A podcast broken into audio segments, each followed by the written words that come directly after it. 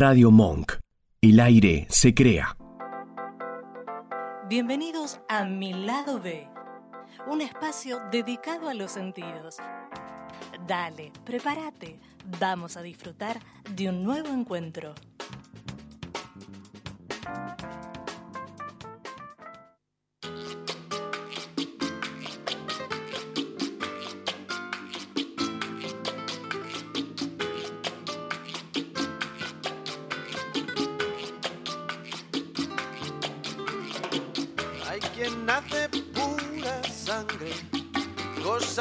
Buena, cosa mala. No es cuestión de raza, más bien suele ser carácter. Contra un muro puedes darte y partirte la cabeza, repetir sin parar hasta ver cómo se cae.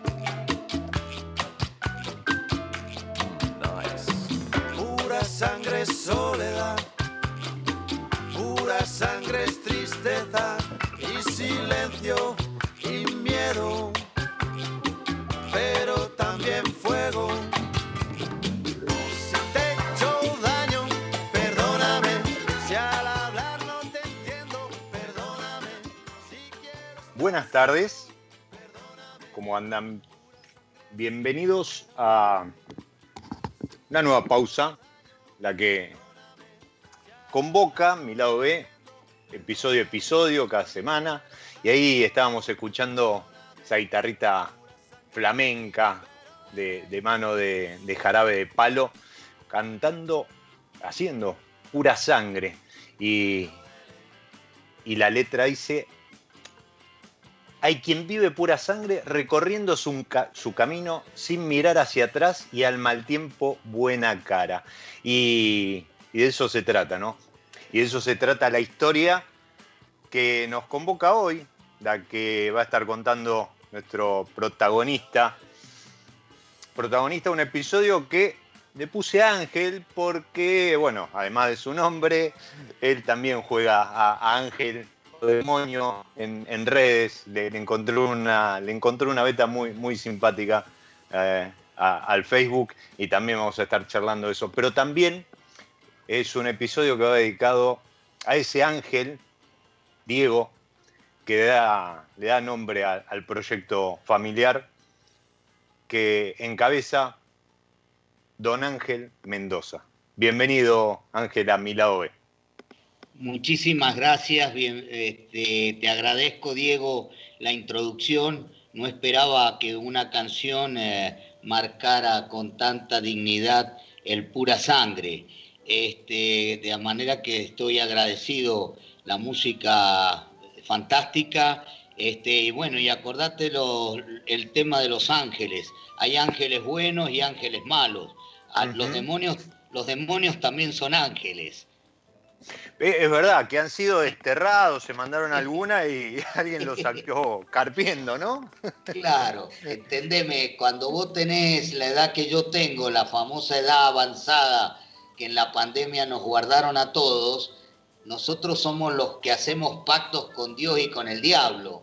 Este, es, es natural, vas empezando a conversar cada vez más cerca de esos ángeles. ¿Me entiendes, Diego? Este, sí, sí. Pero bueno, también te agradezco el motivo de preguntar sobre los orígenes de Domén San Diego, que bueno, están celebrando casi 30 años de soñar y todavía no despertar en, este, en estos proyectos familiares del, de la ruralidad y en particular de la vitivinicultura. La, la, la vitivinicultura es una expresión de ruralidad, es una expresión de aquel mundo salvaje primitivo eh, nómade que salía a cazar y a buscar frutos en los árboles, a estacionar su vida, pensar en una familia y así entró la agricultura o así entró la vitivinicultura en el mundo de la civilización, en la civilización en particular. Pero bueno, sí. este, ¿sí? Ahí, ahí, ahí mencionó algo interesante, porque es a partir de esta agricultura que, que, que, usted, a la que hacía referencia, que es donde el hombre empieza a, o sea, deja de ser nómade eh, y se ata a un lugar.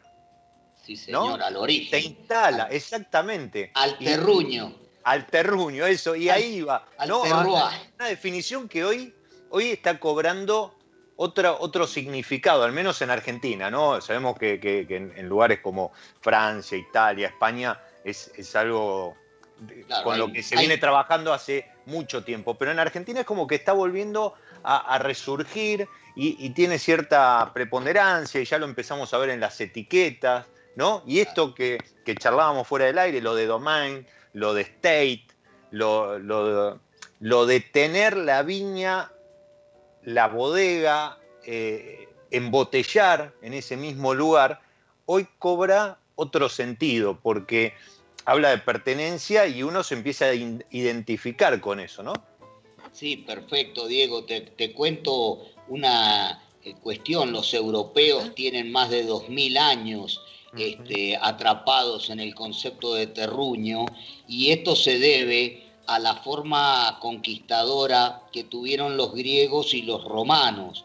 Los romanos que llegaron prácticamente en sus conquistas civilizadoras prácticamente hasta Inglaterra, hasta el sur de Inglaterra, este, jubilaban a los guerreros después, a los 33 años, llenos de heridas y de golpes, los jubilaban y la jubilación, curiosamente, era entregarle tres hectáreas de las tierras conquistadas y los romanos le entregaban las cepas, las viñas, para que ellos uh -huh. de, la,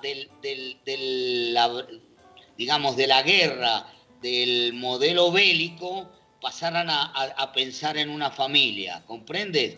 Y sí. en, entonces cuando, oh sorpresa, nosotros en Domén San Diego tenemos tres hectáreas, este, pero no sé qué emperador fue el que me jubiló ahí adentro. Capaz que soy un soldado romano en la, en la primera vida, pero bueno. ¿Alguna, alguna batalla tiene ganada o perdida, no sé, ¿no? Sí, sí. Eh, eh, en realidad hay batallas ganadas y perdidas, pero siempre tomando champán. Champán en la victoria y, y champán en la reflexión. Bien, bueno. ese, ese, ese, es un buen, ese es un buen punto, una buena excusa, ¿no? Si no faltaran sí. excusas para, para descorchar, brindar y, y, chocar copas, esa, esa de la victoria o, o la derrota viene muy bien. Y mm, proyecto familiar, 30 años, ya incorporando la tercera generación, aprovecho para eh, agradecerle a María Laura y mm, y a Juan Manuel, ¿sí? que, que un poco este, eh, lograron que, que, coordináramos, exactamente, que coordináramos eh, este encuentro virtual, tecnológico, eh, a, aunque para los que están escuchando, aunque ustedes no parezca, y si bien maneja muy bien el Facebook, eh, don Ángel hace un rato se definía como, ¿cómo fue que me dijo? Un, un, pri, un primitivo, un primitivo, digital. Primitivo, primitivo digital. De la época on-off. Lo único que sabemos es apretar el on-off. Bueno, bueno, está. Pero, ¿y cómo lo, cómo lo ha tratado en, la pandemia, en, el aislamiento y demás? O sea, este, sin, sin mencionar su edad, recién comentaba que, que es, este, pertenece a ese, a ese grupo de riesgo etario. Eh, que, ha definido esta, esta enfermedad, este virus, el, bicho este que anda dando vuelta. ¿Y cómo, cómo se ha manejado con, con eso?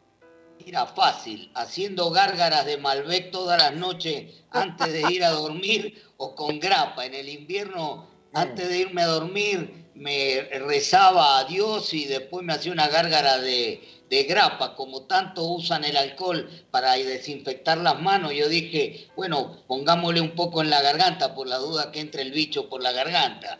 Este, bueno, pero este es un juego de lo que vos acabas de decir, he convivido en particular por la respuesta que tuvo mi familia en ayudarme en algunas conexiones virtuales, yo acompaño a otros proyectos, este, y bueno, por supuesto que todos se han transformado en teletrabajo, en telellamadas, en Zoom, etcétera, etcétera. Así que con la ayuda de mi hija y de mis hijos he podido hacer algo, a pesar de que también usé la pandemia para escribir un libro que fue lanzado en, noviembre de este de año 20.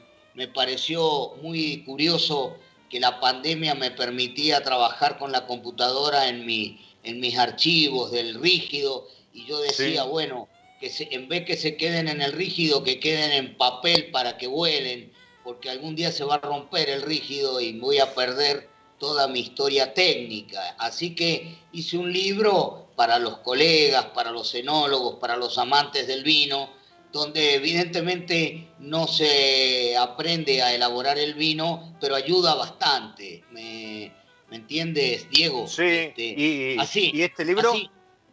ese libro se llama Enología Razonada, en el, en el exitoso desarrollo del movimiento cooperativo del vino.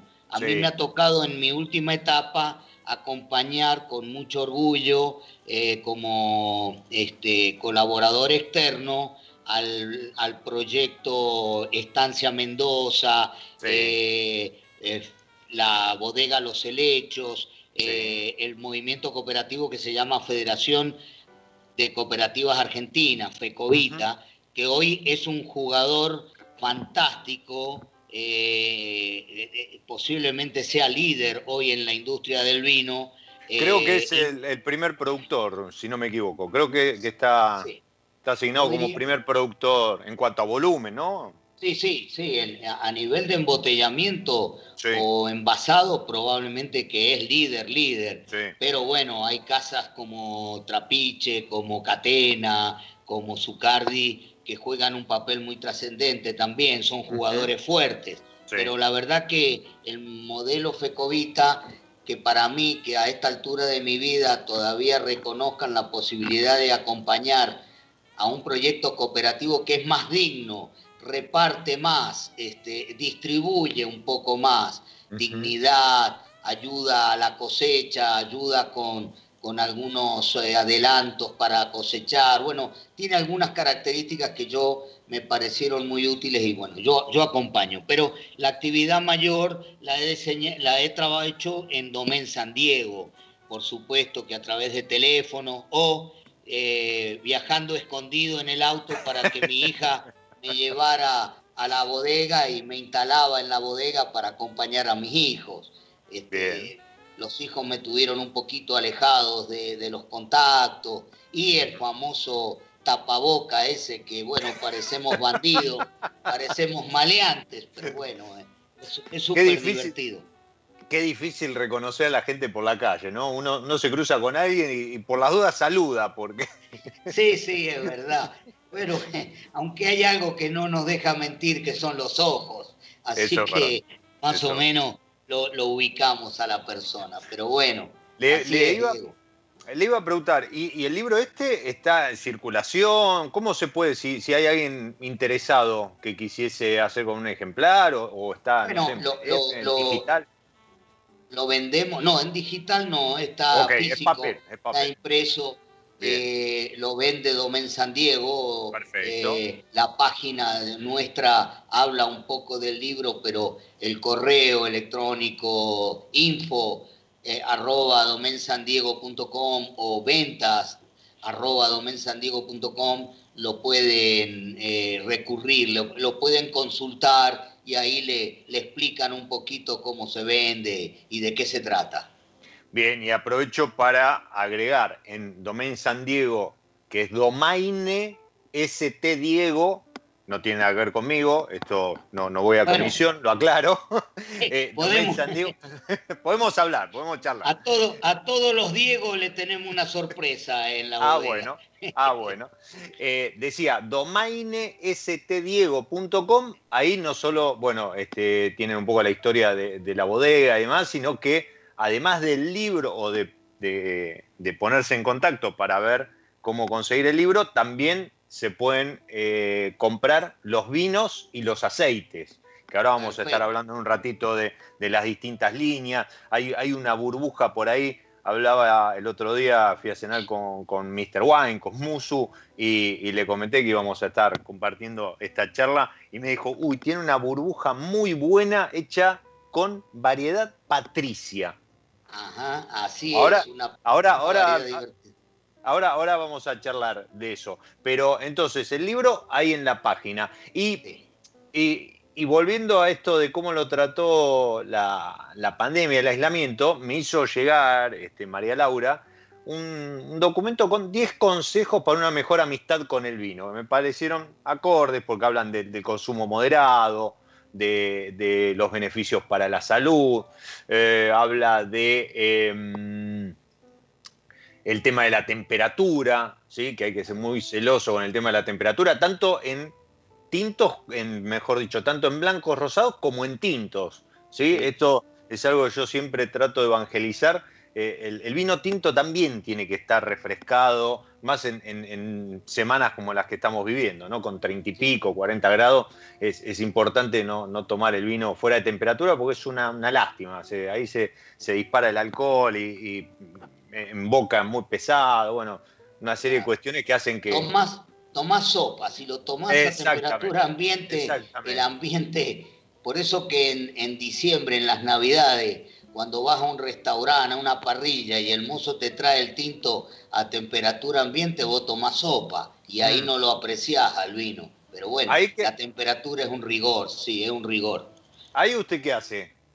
En ese caso. ver, No, no, yo, yo soy un irrespetuoso. A- al, al mozo le pido una frapera y me pongo yo a, a enfriar el vino unos 10 minutos, despacito lo muevo, porque para que se une, al moverlo y agitarlo lo, lo puedo acelerar un poquito en que se refresque. Lo importante en el vino, y más en los vinos argentinos, que naturalmente suelen tener una concentración de alcohol de un par de grados más que Mm. los europeos, este, Sí. el alcohol eh, eh, se, se- se exalta mucho más. Eso que vos dijiste, una sensación pesada, una sensación a sopa, este, la, la resolvés eh, sirviendo a menos de 15, 14, a, a más temperatura, más cerca de 10 grados de temperatura, porque hasta te da el tiempo de tocar, cuando vos sirves esa bebida refrescada sobre la copa que está a temperatura ambiente, el vino te, se halla- te ayuda a refrescar la copa, ¿me entiendes? Y, y entonces lo saboreás, lo disfrutás e incluso le comenzás a encontrar cosas lindas al vino. Este, algunos aromas varietales, este, por culpa del alcohol, están muy tapados. El alcohol como que los esconde, ¿me entiendes? Entonces vos tenés que hacer esta refrescada a los vinos poderosos argentinos que superan los 13 grados alcohólicos. Imagínate que todos están en 13, 14, 14 y medio. Sí. Si agarrás los, los vinos de Cafayate, esos opulentos negros que parecen Mike Tyson, que parece que te noquean, ahí tenés que, ahí tenés que hacer ya lo que, ha- lo que haces con el whisky, beberlos on the rock, le tenés que poner hielo, ¿me, me entendés? Sí, es verdad. Bueno. Eh, si bien es cierto que está cambiando el perfil de- de- del norte, pero, pero yo tengo presente algún, sí, a ver, no, no, no es nada malo lo que estamos diciendo, pero algún, este, algún echar, algún este, yacochuya con, con 16, 16, 5. Producto, a ver, lo hablaba con Paco, Paco Púa eh, en, en, programa en diciembre. Eh, no es que tuviesen mal esos vinos tampoco, ¿no? Era, era otro estilo de viticultura. En invierno son impresionantes. Ah, bueno, sí, con esos guisos también, también potentes, ¿no? Sí, amigo. E, e, e, en eso, como te lo dice la nota esta de las 10 consideraciones para ser más amigo del vino, este, ubicar los momentos del vino, otoño, invierno, intelectualidad, eh, filosofía, vinos tintos de crianza, eh, primavera, verano, la insolencia del calor, la sed, tomás vino blanco, rosados y muchas burbujas. Lo, lo, que más hay que tomar son burbujas. La refrescancia de la primavera y el verano lo lográs con excelentes espumosos argentinos que hay veces que tienen menor precio que los tranquilos. Hay, hay, veces que hay eh, precios, eh, digamos, a, muy locos de vinos blancos, chardonnay, sauvignon blanc, y vos lo resolvés muy bien con un espumante, ese, ese que de, la mala palabra nomás ya te, ya, te, refresca y, y te pone en onda. Las burbujas te aceleran el alma, Diego. Sí, totalmente. Yo eh, algo coincido, yo suelo recomendar en, en restaurante eh, siempre hacerle una pasada a los precios de la burbuja, porque por lo general tienen una, una remarcada menor que, al, que, los vinos tranquilos. Entonces, si uno a lo mejor va a comer una ensalada, un pescado, este, alguna pasta, dependiendo la, la salsa y demás, Em, eh, o, marisco, ahora, ahora en el verano, en la, costa argentina, yo iría a mirar las burbujas, porque suelen tener mejor precio que los blancos y además, si, si es, este, si hay, hay un trabajito de Elías o, alguna cosa un poco más compleja, incluso hasta con algún corte de carne van muy bien. Sí, señor. Eh, los chinchulines, las mollejas. Uh, bueno, las este, totalmente. Con, burbujas, con. A ver, yo le llamo burbujas para no cometer el pecado de llamarle champán. como hay, como siempre eh, hay que respetar la apelación de origen de Francia, que esa también es una mentirita que tiene el mundo. porque champán en el siglo XX, con las guerras de, mundiales del 14 y del 20, quedaron muy, muy desarmados. Ahí aparecieron incluso las viudas a poder recuperar esos negocios que quedaron diezmados. Y oh sorpresa, oh sorpresa, que en Argentina a principios del siglo XX ya vinieron eh, personas, enólogos, productores que elaboraron los primeros espumosos y, se le llamaba champán. Y el tango, el tango, el tango del cabaret, que el cabaret es, eh, es un símbolo en Argentina, en esa Argentina brillante de los años 30, bueno, también después vino la crisis, pero el, el, cabaret, el champán y el tango son, son un, mensaje de argentinidad tremendo. Y nosotros lo tuvimos que producir porque ya no se podía importar, porque no tenían, se lo llevaba todo Alemania, en particular la guerra del 45 al famoso eh, guarida que tenía Hitler en el, creo que se llamaba el Monte del Cóndor o la, el Monte del Águila, una propiedad como a 2.000 metros sobre el nivel del mar, que había armado unos tremendos sótanos, ahí encontraron, no sótanos, perdón, cuevas, cavas, eh, eh, tenían, ahí encontraron los americanos montones de botellas de champán porque eh, Francia alimentaba muchísimo a cuenta de la invasión alemana, solo suministraba, los, los alemanes disfrutaron mucho el champán y eso deterioró mucho desde el punto de vista económico, social, político, la generación de esta bebida fantástica que bueno, Napoleón dijo la disfruto en la victoria y la es el símbolo de la buena vida, de la Belle Époque, ¿me entiendes? Y, pero nosotros... cuando, perdón, es cuando, cuando Buenos Aires, cuando Buenos Aires se, la conocía como la, la, la París. Europa, eh, claro, claro. La París de, América, sí. De América, sí. Y entonces nosotros tenemos como derechos adquiridos. Si nosotros jugáramos con la historia que nos, que nos, que nos favorece, podríamos apelar a que nuestro vino también se llamara champán, a pesar de que, bueno, la globalización no te lo va a permitir, pero un, un, buen nombre, eh, Classic o, o, podríamos tener sin ningún problema para nominar una bebida que cada día los enólogos la hacen más rica, Diego. ¿eh? Yo te aseguro que los enólogos están aprendiendo este, en los últimos tiempos a producir con esto que vos dijiste muy claro, el manejo de borras, las lías, están saliendo algunos espumantes que son una, una riqueza de sabores, este, te, ponen, te ponen muy, muy mimoso en, realidad, ¿no?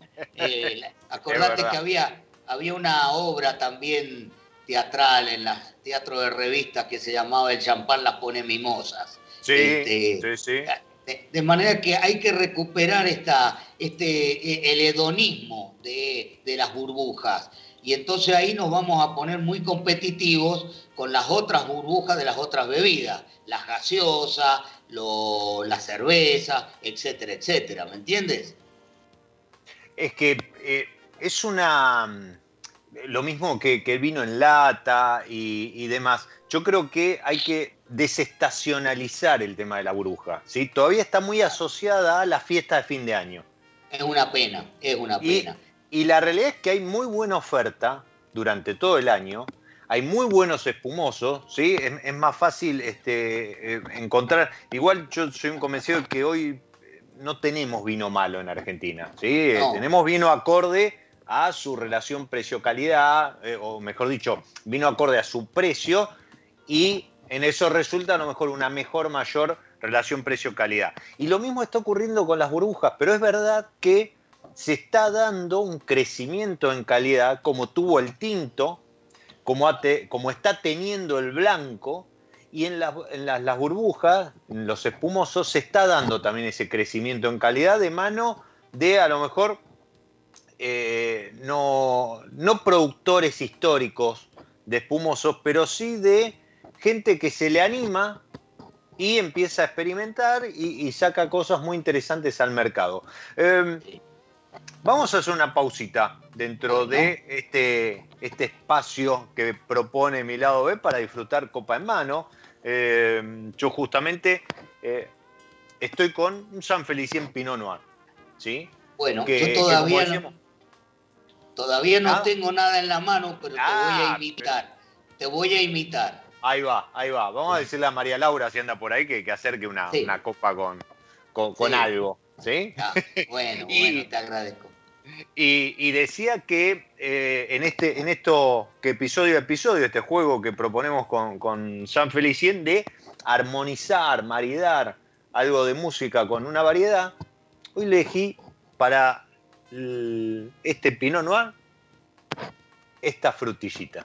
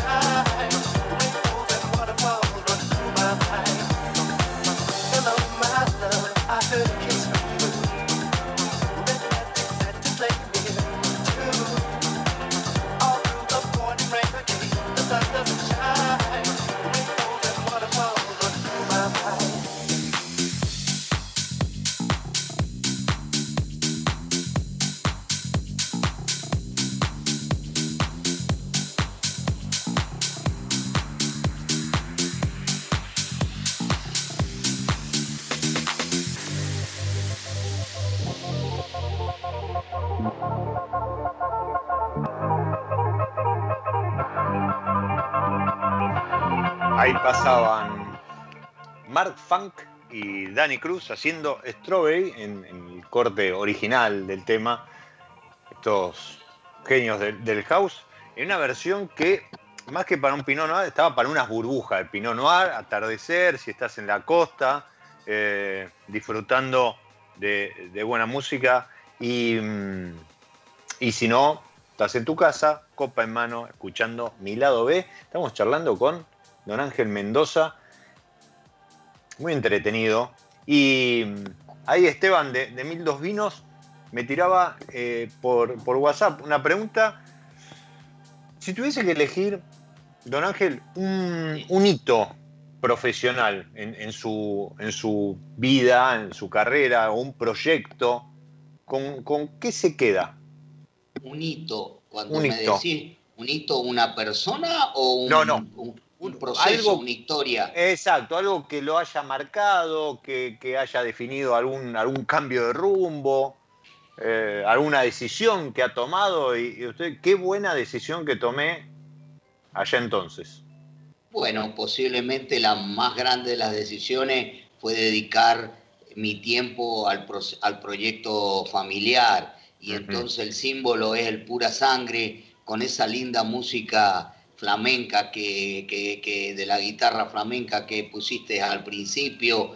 Este, Yo recuerdo que me alejaba de una importante bodega donde trabajé y donde mis hijos eh, dijeron con mucha claridad, mira papá, te estamos esperando mucho acá. Así que eh, eh, era, era resolver el drama porque no, uno no se desprende con facilidad de proyectos donde ha entregado la camiseta. Es decir, debe ser, em- me debe haber sucedido lo que le sucede a Messi si abandona o no Barcelona. Entonces, este, ahí puede estar. Yo podría decir que el hito se llama pura sangre, eh, el hito se llama eh, Pura Sangre 1997, que fue nuestra primera edición y que tenía un símbolo muy fuerte, pura sangre, en aquella época, Diego, este, a, a raíz de Favaloro, del doctor René Favaloro, que había sido el impulsor de, de los injertos cardiovasculares, este, de los bypass.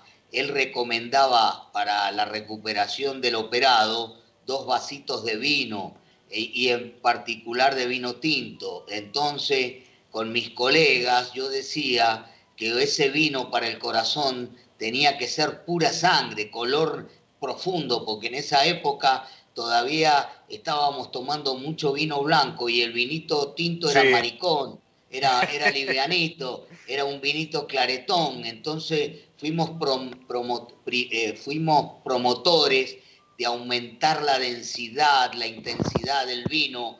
Y entonces de ahí yo dije, tiene que ser un pura sangre. Y después pura sangre este, lo empecé a soñar como el signo de la argentinidad, todo es sanguíneo en Argentina. Y finalmente pura sangre era lo que le íbamos a poner la familia, tanto en, la, en el cultivo de la uva como en la elaboración del vino y fundamentalmente en la venta. Así que todo ese para mí lo voy a tomar como hito, si vos me decís que es un acontecimiento, Diego, porque si son personas, yo te puedo hablar de mis grandes profesores de enología o mis grandes profesores de la vida profesional. Vos sabés que te graduás en una universidad, pero la universidad de la vida te da el verdadero certificado para sobrevivir, ¿me entiendes? Y aparte esa, Entonces esa, tengo- esa, esa es continua, esa, esa no termina Claro. nunca, ¿no? y esa te das porrazos y te levantás y volvés y, y ahí es donde te das cuenta que a la larga la vida se hace de derrotas, porque las derrotas son las que te hacen reflexionar más. Las victorias te agrandan y a veces te agrandan al pedo, ¿me entiendes, Diego? Entonces, eh, eh, en esa tengo algunos grandes hombres. que- ¿Qué- quién es? A ver, que- nombre, nombremos. Y- ¿Quién, quién es- quién son sus referentes, sus maestros? Tanto, Mira, a ver, en- tanto en la etnología como en la vida. ¿A quién Sí, toma en la, como en la- maestro? en la enología al profesor eh, de aquella época en la facultad que fue el presbítero eh, Francisco Oreglia. eh, uno, Don Bosco, un- estamos hablando de Don Don- Bosco. est- Estoy hablando de Don Bosco. Tengo en la vida a don Antonio Pulenta, que era un enólogo, eh, bueno, de la familia Pulenta que Sí. hicieron tan grande el grupo Peñaflor y, y adquirieron las marcas Trapiche y, y me tocó trabajar, pero ese hombre tuvo para nosotros y en particular para mí una guía en las... En las yo recuerdo que la primera entrevista con ese patrón fue de decirme, mire, yo quiero disfrutar las victorias, pero también quiero ser el primero en enterarme las derrotas, como diciendo, usted no me vaya a esconder las derrotas, a las derrotas son las que le vamos a encontrar soluciones, pero se las tenemos que encontrar los dos. Y también cuando yo le pedí disculpas porque nos habíamos puteado un par de veces en su escritorio y él me dijo, Ángel, si hemos puteado es porque los dos estábamos trabajando. Si alguno de nosotros no puteaba, uno, alguno no estaba trabajando. Y bueno, fueron todas enseñanzas. ¿Me entiendes, eh. Diego? Sí, eh, totalmente. la- qué- qué lindo es. eh, a ver, qué lindo tener esa, esa relación de, de trabajo. Yo tenía, tenía un jefe con el cual también me, me, me- me puteaban en, la- en el día a día y demás, pero, pero lo que rescato es que, más allá de que teníamos más o menos la, la misma edad, pero lo que rescato es que eh, eran las 18 y decía, che, pará, son las 18. Ah, dale, vamos a tomar una cerveza, un vinito. Y, y al otro día volvíamos con la puteada, pero, Sí, pero mientras tanto, y, y ese tipo de relaciones a uno le dejan mucho, ¿no? Porque claro. uno ahí puede separar lo personal de lo profesional.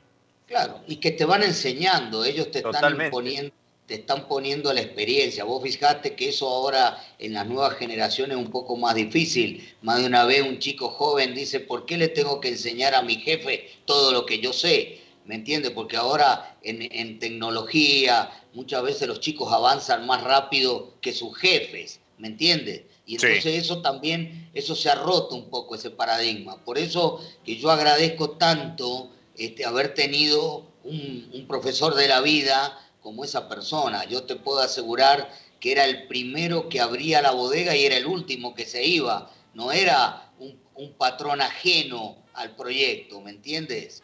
Que suele suceder bastante, que son ajenos a los proyectos. Este, estaba muy involucrado y yo todo eso lo aprendí para compartir con mi familia y, y entendeme, fueron 22 años, 23, ahora no me acuerdo, 25.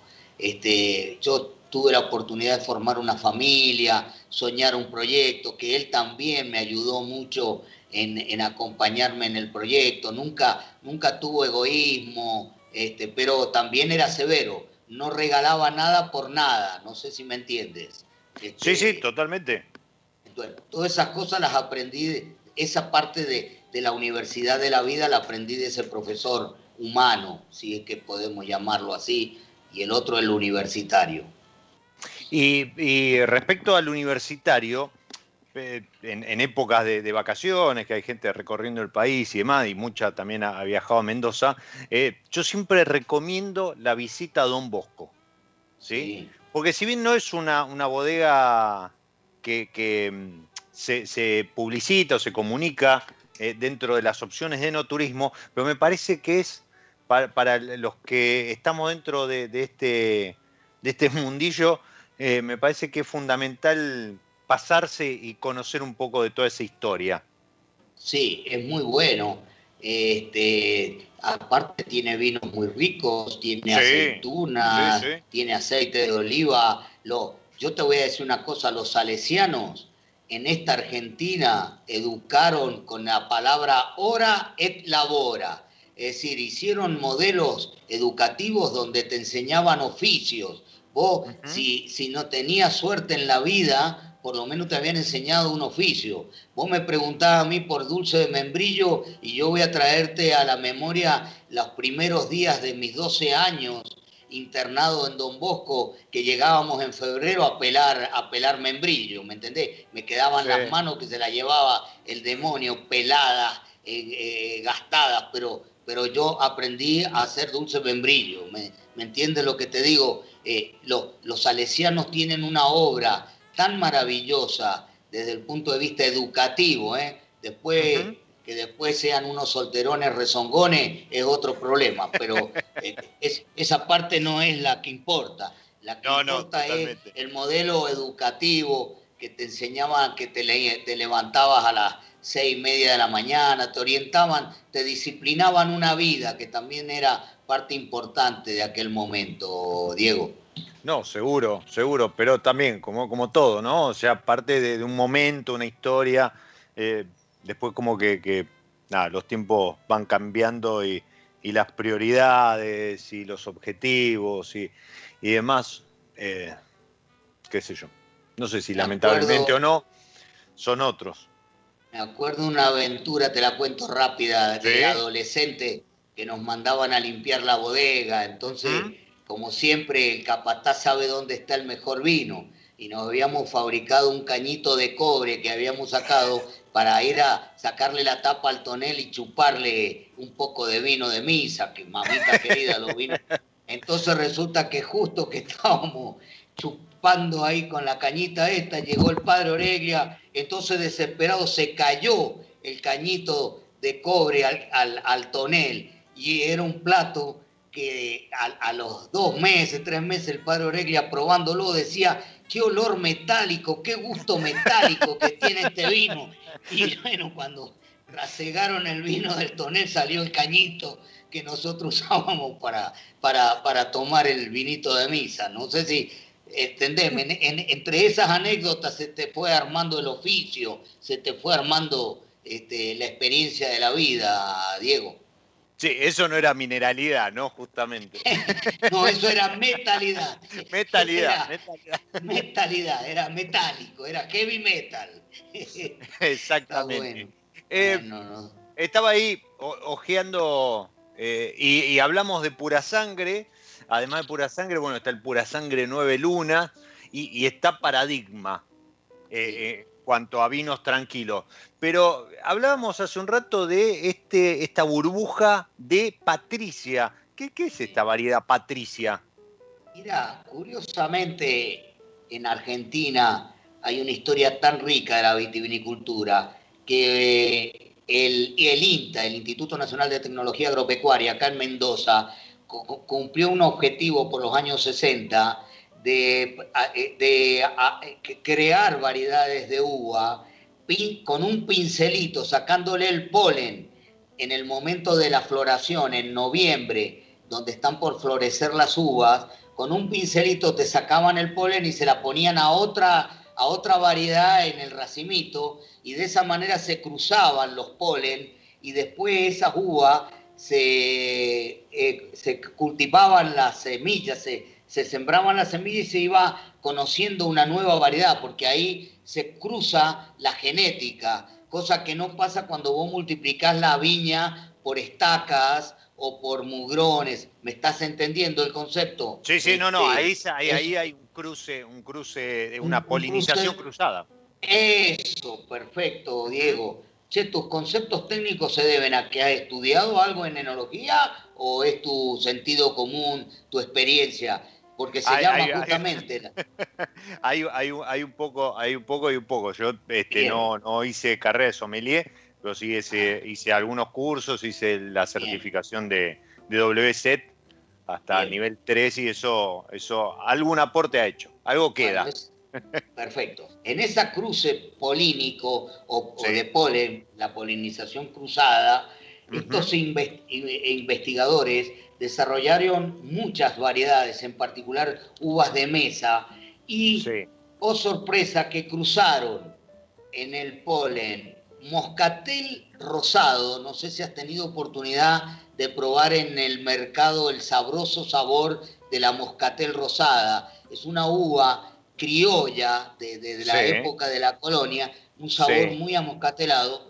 Lo cruzaron con variedad Treviano o Uñi Blanc, sí, también tiene. Hicieron la primera cruza y, en- y de ahí salió una plantita con esos dos padres y se la volvieron a cruzar a la variedad sultanina, que es la variedad que es para hacer pasas de uva, para semillas. sí, Ellos, sí. ellos buscaban una variedad rica para hacer pasas de uva. Y se han multiplicado para también hacer jugo de uva. Hay alrededor de 300 hectáreas en el país, 100 en La Rioja, 100 en San Juan. Aquí hay unas 200 más o menos en Mendoza. Y oh sorpresa, en una bodega donde yo trabajaba se producía esta uva y yo la probaba en épocas de madurez, ahora por ejemplo, esta época, y me encantaba el sabor a lima, limón que tenía, ese, rico. ese carácter cítrico rico. Sí. Entonces yo dije, che, pucha, tendríamos que hacer un espumante de esta variedad. Y así fue. Este, yo lo había dicho en conferencia y dije, pucha, algún día voy a trabajar. Y entonces ubiqué la variedad este, en la finca donde estaba, eh, elaboramos el vino e hicimos un método Charmat, eh, tomamos, hicimos la toma de espuma por el sistema Charmat y así nació esto. Y la verdad que las primeras etapas de este producto era verdaderamente como tomar un spray o tomar un, una Sevenat, ¿me entiendes? Sí. Con un marcado carácter cítrico. Ahora este año la estamos por volver a repetir. Justamente mañana estoy yendo al viñedo a, a- a- a irla a reconocer un poquito qué grado de madurez está teniendo. Parece que este año no estamos tan adelantados como en los años, el año pasado, que fue bravísimo los golpes de calor. Así Sí, que como verdad. que nos está, nos está dando margen como para hacer un vino en las próximas semanas y repetir la experiencia de Patricia porque hemos agotado la existencia, se agotó el stock. Nos costó mucho venderlo porque como no se conocía la variedad, nadie la entendía, y, eh, pero que una burbuja tenga nombre de mujer era una cosa magnífica. Y así como te dije que a los Diegos premiamos, también a las Patricias les hemos regalado como homenaje y bueno, han salido muy agradecidas. Y es, es una, es una burbuja rica, ahora estamos fuera de stock. Se nos ha agotado hasta, hasta dentro de seis meses. ¿Me entiendes, Diego? Eh, Así que es, es, una, una- es muy, muy rico, muy, muy simpático, muy no, divertido. aparte se me, se me hace que debe tener muy buena acidez, con lo cual para la espuma eso, eso aporta mucho. Eh, comentó, comentó el tema de, de corrimiento, o, o, bueno, del- de, lo- de- de ese mes o semanas que se adelantó la, la cosecha el año pasado. Y respecto de, de- no del año pasado, pero de, de la vendimia 2021, que ya en algunos lugares ha comenzado, ¿cómo, cómo viene este, este año?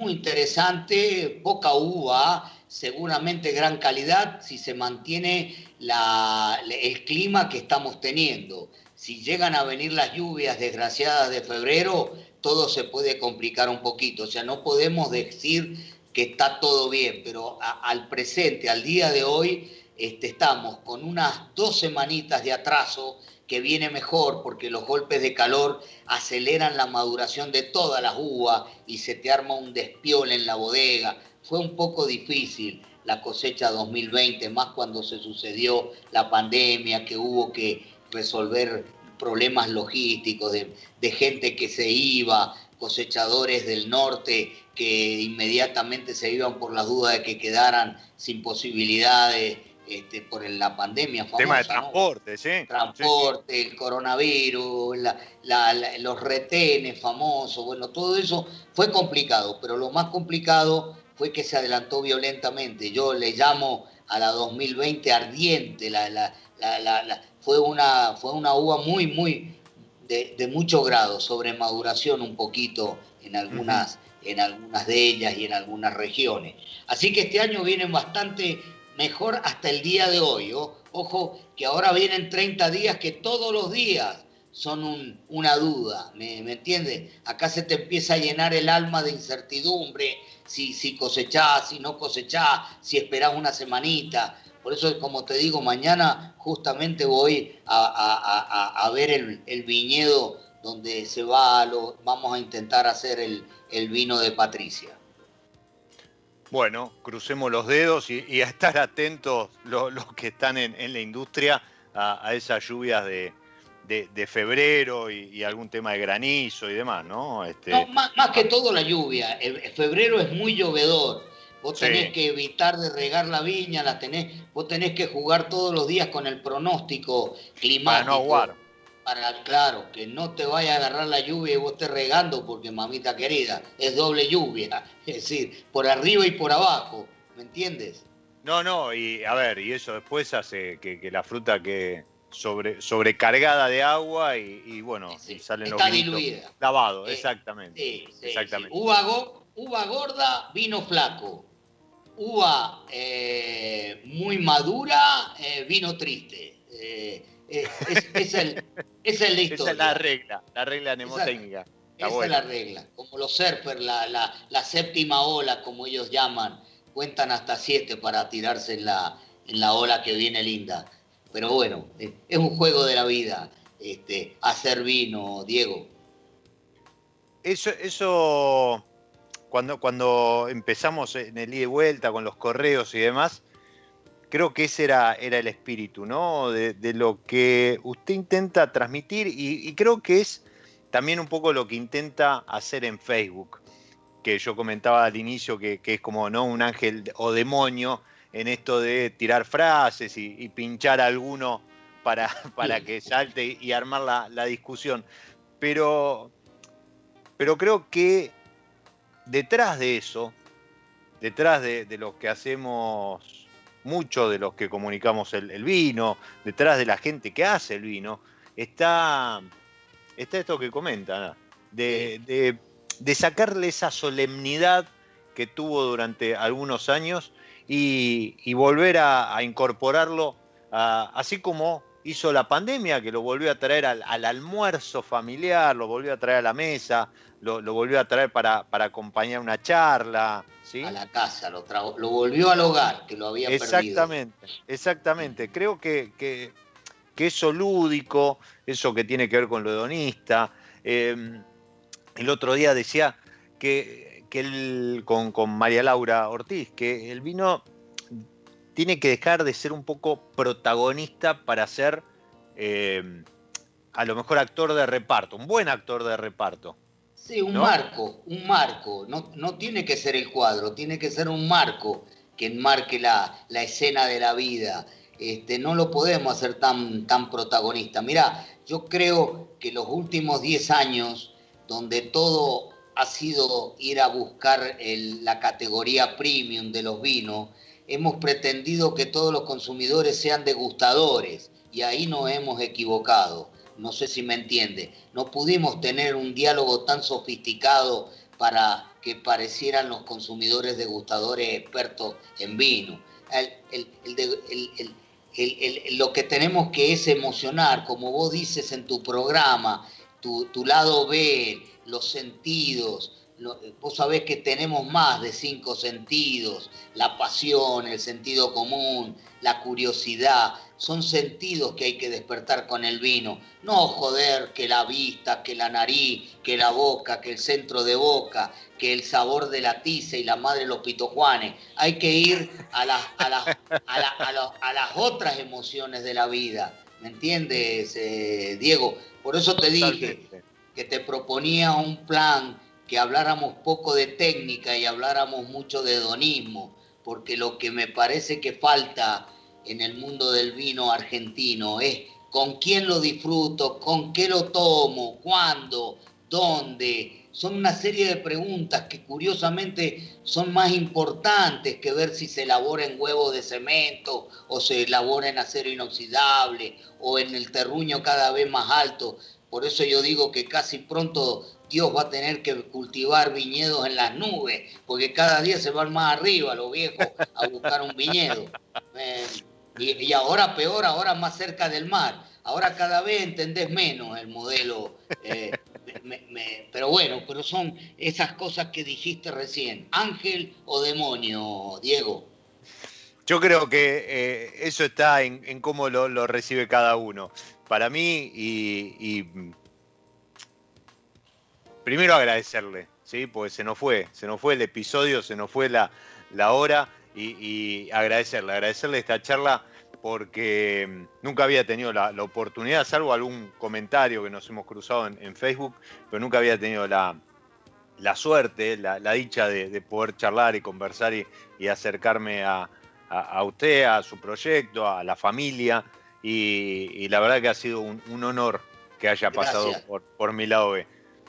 Gracias Diego por haberme dado esta oportunidad de compartir con tus amigos, que a esos tenemos que llegar si queremos sustentabilidad, competencia en la vitivinicultura argentina, tenemos que hacer más bebedores de vino, no precisamente insolentes e irresponsables, sino apasionados, este, eh, disfrutadores de la, de la B corta de tu lado B. Es decir, el, el, lado vino con inteligencia, con moderación.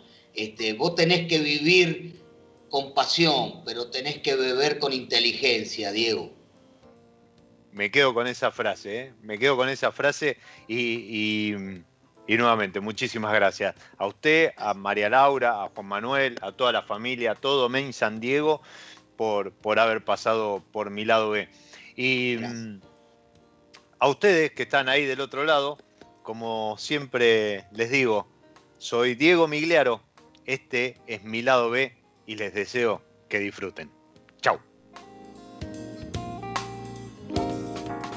Nos encontramos en cualquier momento en otro episodio de Mi lado B.